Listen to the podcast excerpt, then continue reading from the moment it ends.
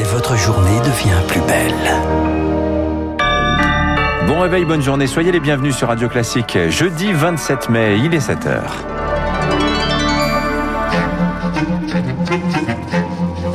– 6h30, 9h, la matinale de Radio Classique avec Dimitri Pavlenko. À la une ce matin, une petite piqûre de rappel euh, qui nous vient des médecins. Vous êtes vaccinés Oui, mais attention, pas forcément immunisés.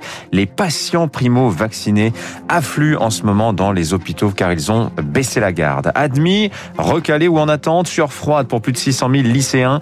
Les premières affectations sur la plateforme Parcoursup tombent ce soir après une année scolaire bousculée par le Covid. Enfin, il faudra trouver les mots justes au pays des mille collines. Emmanuel Macron est au Rwanda pour tenter d'écrire une nouvelle page 27 ans après le génocide. Radio classique.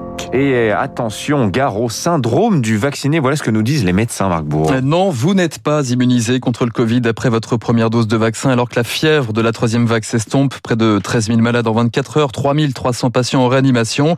Les médecins s'alarment. De plus en plus de patients primo-vaccinés affluent dans leur service. Piqûre de rappel ce matin, Cyprien Pézril.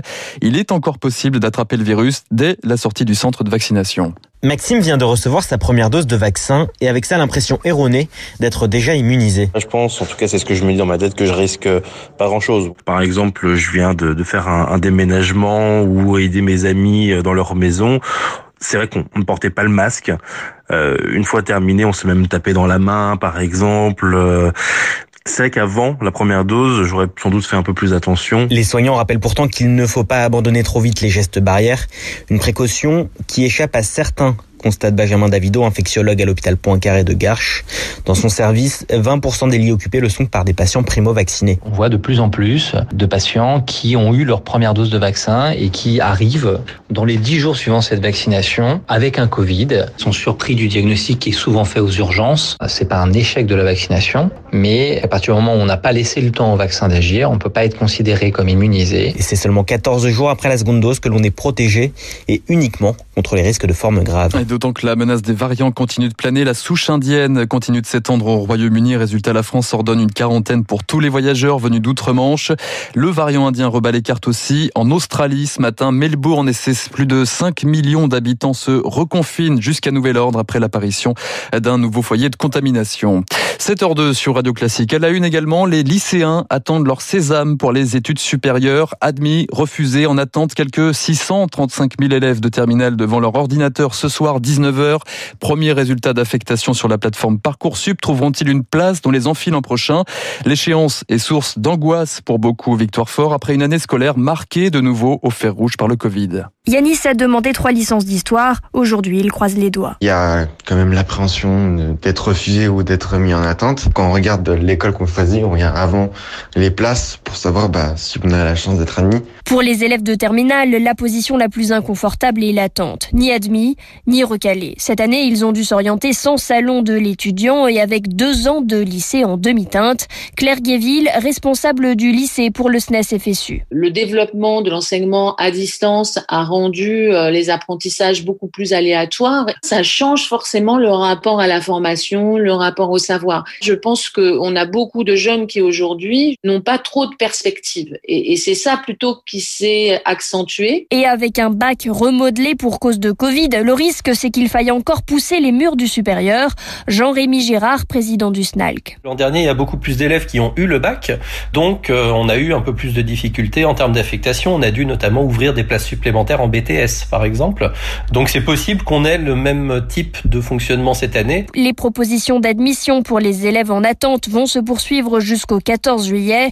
De quoi promettre quelques sueurs froides. Eux ont désormais une date précise sur leur calendrier. Le 9 juin prochain, terminer le télétravail intégral pour les salariés. Retour au bureau, à la machine à café, à la cantine.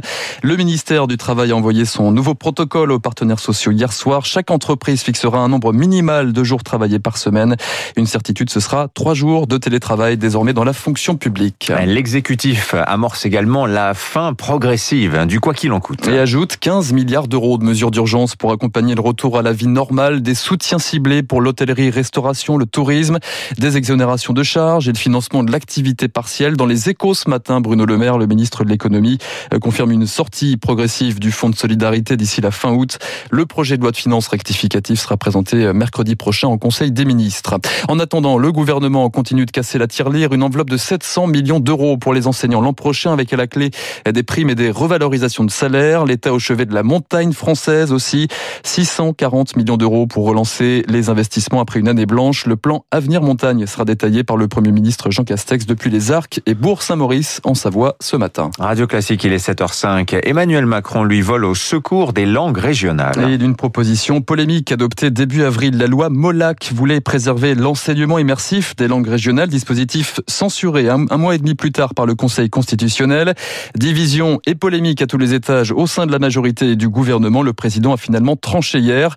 Oui à l'enseignement des langues régionales, le droit de libérer, jamais étouffé, écrit Emmanuel Macron sur euh, Facebook.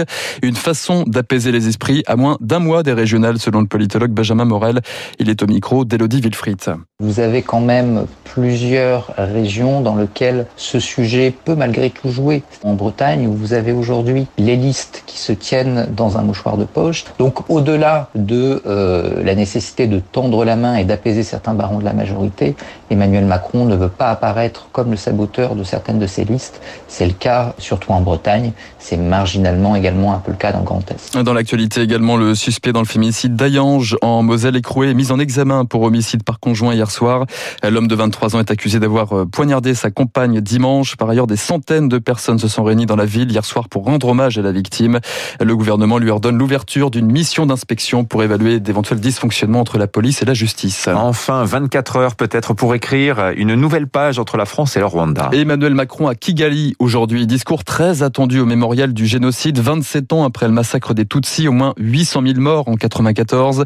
Le pays des mille collines espère des excuses deux mois après un rapport accablant qui pointait les responsabilités lourdes, un avanglement des autorités françaises à l'époque. Rapport signé par l'historien Vincent Duclerc. Marc Tédé a pu le joindre à quelques heures du discours du chef de l'État.